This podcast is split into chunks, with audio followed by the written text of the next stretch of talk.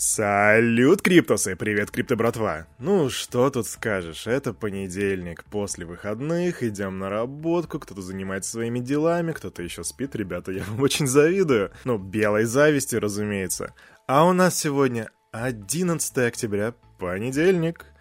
И с вами Кирилл. Команда Криптус желает вам шикарного настроения на весь оставшийся день, а мы переходим быстро к обзору рынка.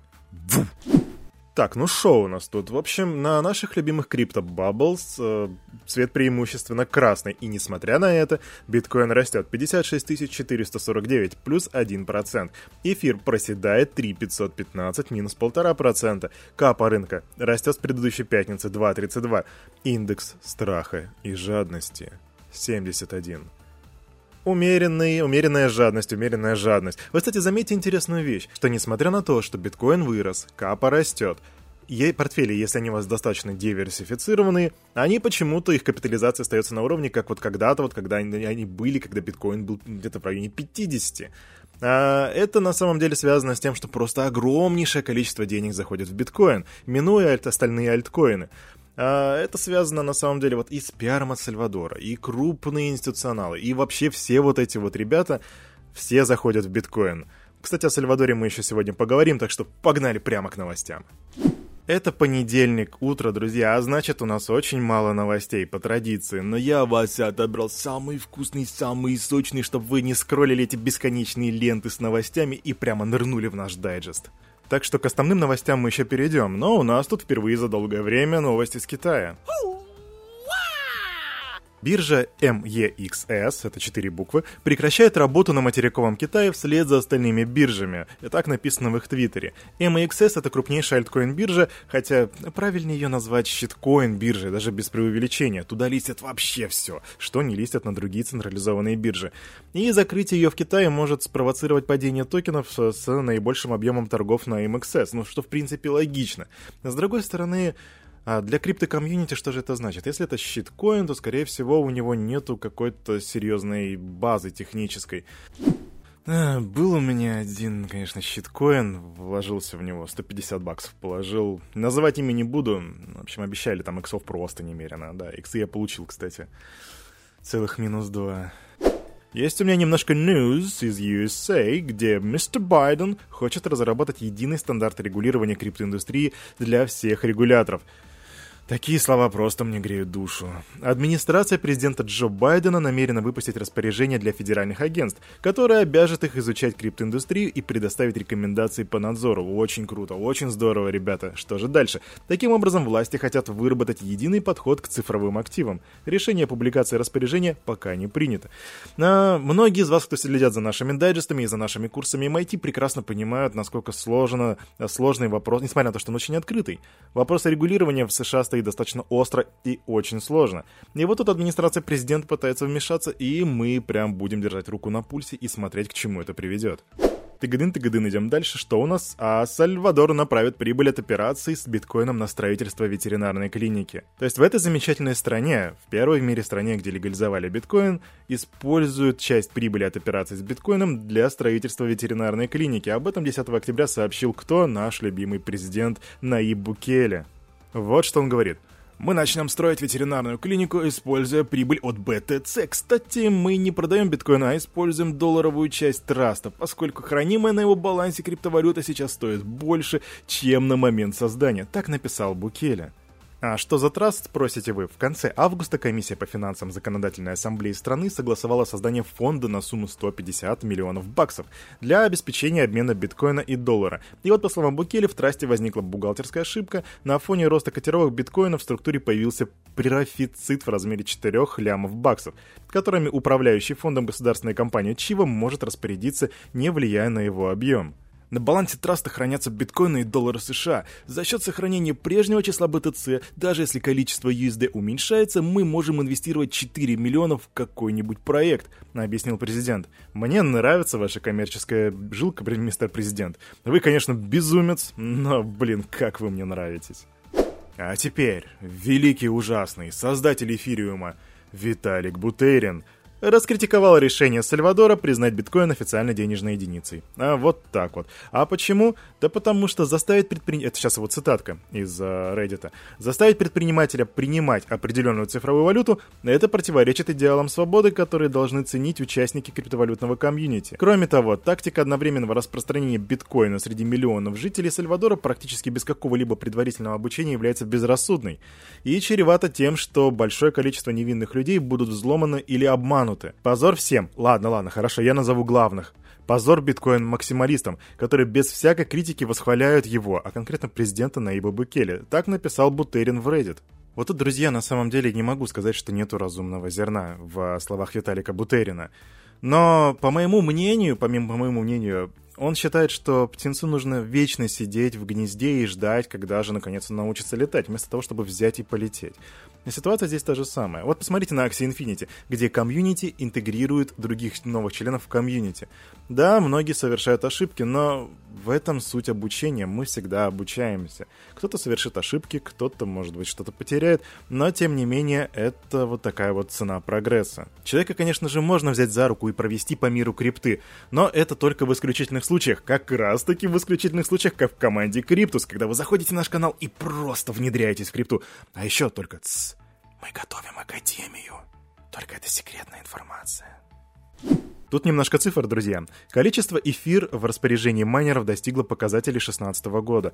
Майнеры продолжают накапливать ИФ, и их баланс сейчас является самым большим с момента запуска сети эфир, а конкретно 532 750 эфиров или 1,85 миллиардов. Это, кстати, составляет примерно, ну, где-то 0,45 от общего количества монет в обращении. И вообще, майнеры обычно продают добытые монеты для оплаты счетов на электричество и фиксации прибыли.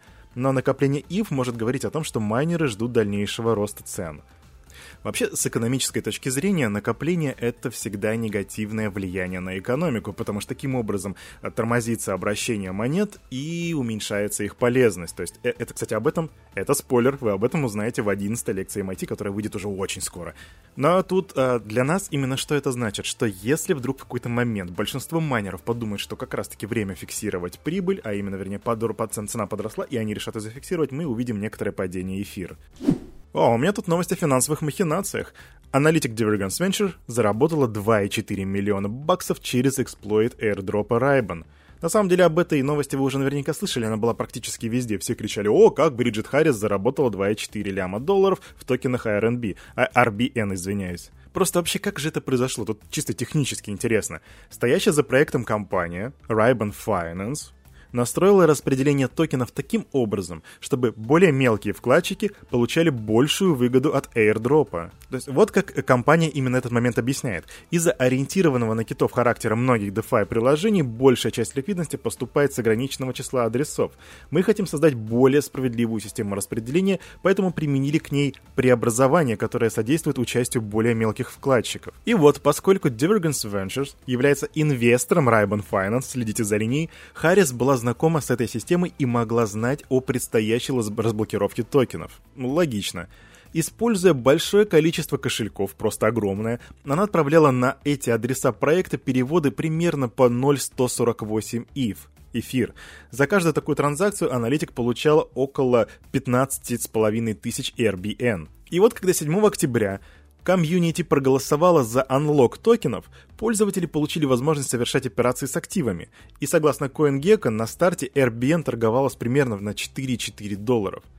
На продаже Харрис заработала примерно 702 эфира, а конкретно 2,47 миллиона баксов на момент списания. Короче, когда об этой ситуации узнали, то цена RBD упала просто на 17% до 3,27, бух вниз и сообщество обвинило Харрис и Divergence Venture в неэтичном поведении, ведь аналитик могла воспользоваться инсайдерской информацией, чтобы получать прибыль.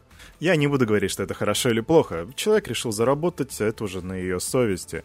А вам я просто хочу показать, как же происходит вот такая вот инсайдерская торговля, что очень часто, очень часто могут играть на опережение. И именно поэтому я топлю за регулирование, чтобы вот таких вот моментов можно было избежать, потому что иначе бы эта женщина боялась то, что ее могут отправить в тюрячку или еще что-нибудь в этом роде.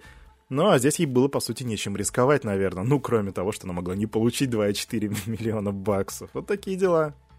А тут NFT-шечки, NFT-шечки, значит, у меня есть индийский TikTok выпустил собственный токен. Но тут на самом деле немножко bait, потому что TikTok-то запрещен в Индии. Просто у них там есть своя компания, называется Chingari.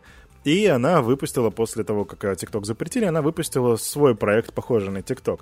И вот э, они недавно провели инвестиционный раунд, получив примерно 19 миллионов долларов, долларов, и теперь готовятся запустить свой собственный блокчейн и выпустить токен GARI. Э, своя блокчейн-платформа позволит пользователям получать токены за создание или просмотр контента. И тут на самом деле казалось бы, ну Индия, ну какая тебе разница, ну TikTok, ну Кирилл, ну что ты, куда ты лезешь, зачем ты руки пачкаешь, ну вот вот в чем суть.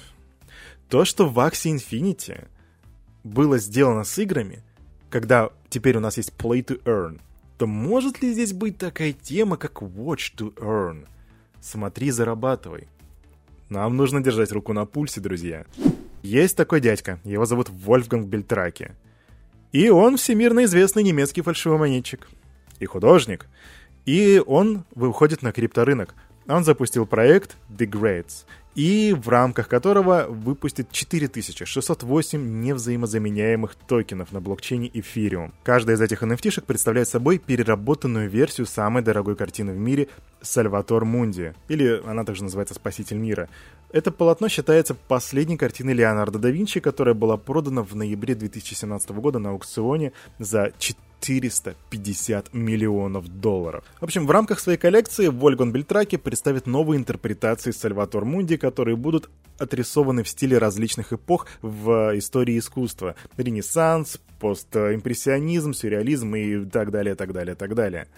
В общем, он хочет завернуть все эти 4608 NFT-шек за 8-10 дней в ходе вот этой выставки. И тут есть один интересный момент — но сейчас я вам его скажу. Покупатели не будут знать, какой именно NFT они получают. Вот это поворот! Да, это, это здесь используется функция верифицируемой рандомиз, рандомизации, такая фишка, на базе Chainlink. То есть в иных случаях ты платишь миллионы за непонятное искусство, а затем ты платишь, а теперь ты платишь миллионы за не то, что за непонятное искусство. Ты даже не знаешь, что ты покупаешь. То есть это как киндер-сюрприз только в виде NFT.